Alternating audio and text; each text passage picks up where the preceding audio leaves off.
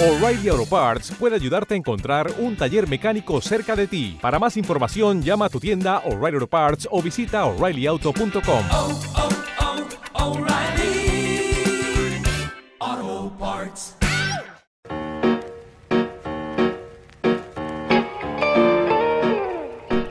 Sean bienvenidos, estamos felices de volver después de dos semanas por problemas de tiempo y logística. Gracias a Dios podemos decir que Café en Boga está de vuelta. Eh, todos queremos ver a nuestra nación que florezca y crezca como una potencia mundial. Pero ¿qué se ocupa para todo esto? Como hablamos en el episodio pasado, el sistema educativo de Honduras es el más atrasado de Centroamérica, pues apenas 32 de cada 100 estudiantes logran terminar la primaria sin repetir ningún grado. Según datos del programa para el Desarrollo de la Organización de Naciones Unidas, revela que el 51% de los matriculados terminan la primaria con un promedio de 9.4 años y que los niveles de deserción escolar cada vez son más elevados. El más agudo problema es que el sistema educacional básico solo cubre el 86.5% de quienes están en edad escolar, mientras que el 13.5% restante no puede acceder a la enseñanza. Todos estos problemas son muy básicos para un futuro y un presente de nuestra nación. ¿Por qué? Los políticos nos han dicho que la democracia es importante, que la democracia es el pilar más fundamental de un gobierno, de que el, de que el pueblo merece ser elegido por quien ellos quieren.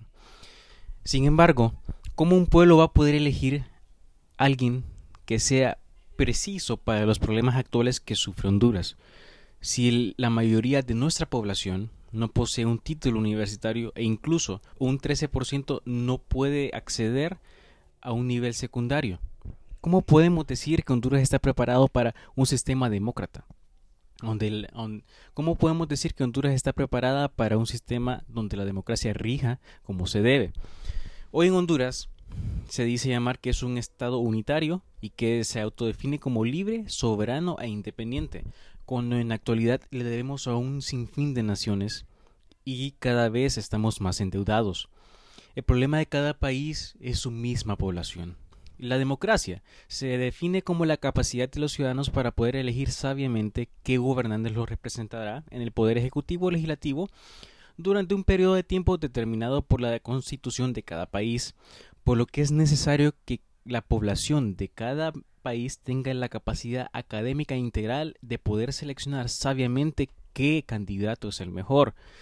Con capacidades académicas nos referimos a conocimientos financieros, económicos, legales y también que el mismo ciudadano tenga la lógica para saber qué tipo de economía política, qué tipo de leyes financieras son las mejores para regir nuestro país. Entonces, por los factores en los que Honduras se encuentra actualmente, una democracia no conviene en sus cabales, o por lo menos no una democracia total, ya que, una, ya que nuestra población no cuenta con los factores que se requiere para la misma. Entonces, ¿qué se puede aplicar a nuestro país?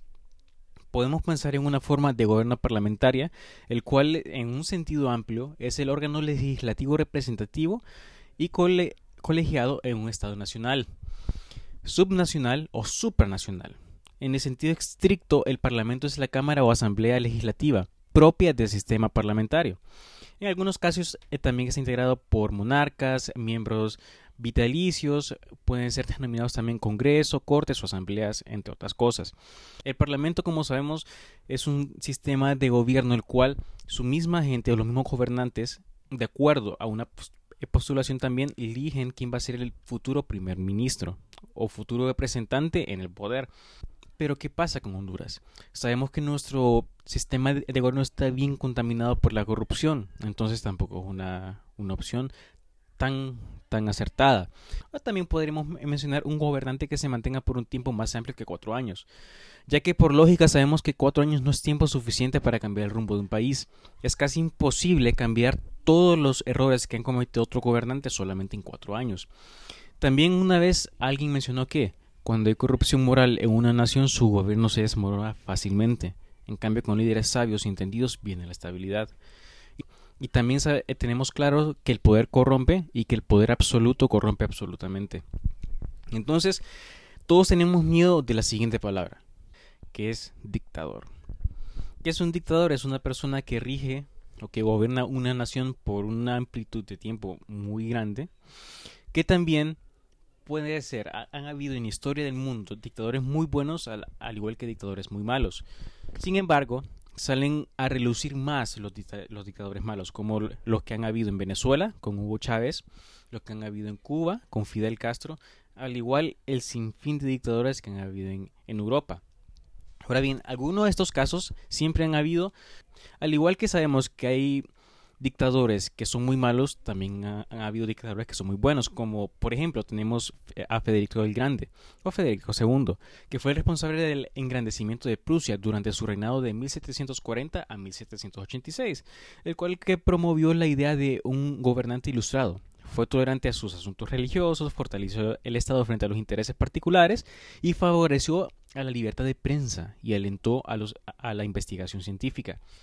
No nos vayamos tampoco a un ejemplo tan largo, vámonos a Sudamérica con Simón Bolívar, que fue nombrado el libertador que también formalmente se, se le decía el dictador del Perú, él promovió la lucha contra el imperio español en Sudamérica. Estaba en curso y el Congreso peruano decidió darle plenos poderes para continuarla. Bol- Bolívar creó gobiernos fuertes, pero respetuosos a los derechos de sus ciudadanos, lo cual es algo bueno. Al igual que podemos mencionar a Augusto Pinochet y su gobierno, los cuales impulsaron leyes y reformas económicas que construyeron una, na- una nación como Chile. Sin embargo, tenemos muy claro que todos estos gobiernos eh, también se tocó temas de corrupción muy amplios. En Chile, pues, murieron varias personas.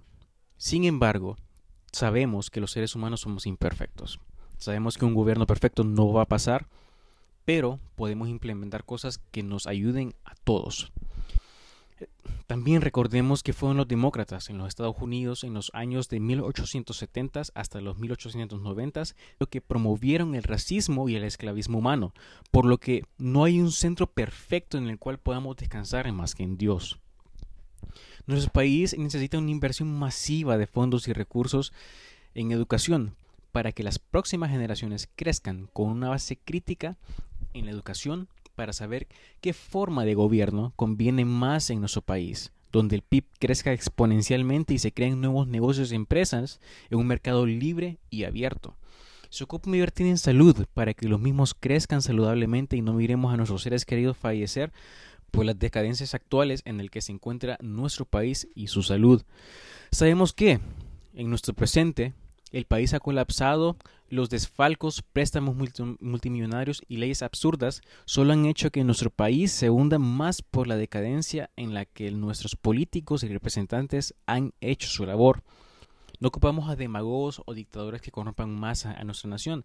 Tampoco con esto estamos promoviendo las dictaduras, sino una corriente estable que mejore a nuestro país. Y como podcast en Café en Boga, queremos que el futuro de Honduras pueda ejercer la democracia como se debe, con líderes dignos de ser presidentes, congresistas o primeros ministros que se preocupan por su población, en donde su población no sea engañada por populistas que solo velan por el bien de ellos mismos y de su cúpula. Por los momentos, no sabemos cuál será el futuro de nuestro país, hay mucha incertidumbre. Lo que podemos decir es que podemos confiar en Dios de que todo va a estar bien. Honduras necesita de hombres y mujeres que sean capaces en sus conocimientos de, dirigir a nuestro país a un mejor futuro. Personas valientes, personas que estén dispuestas a ejercer su voto de ciudadano o sus derechos de ciudadano para poder hacer crecer a nuestro país. No todo está arruinado. Siempre hay esperanza y esperamos en Dios de que todo esto termine pronto. Les dejamos nuestras redes sociales en Facebook como Café en Boga, en Twitter Edwin Larios y en Instagram Edwin Larios. Si Dios lo permite, nos escuchamos la próxima semana. Quedémonos en casa.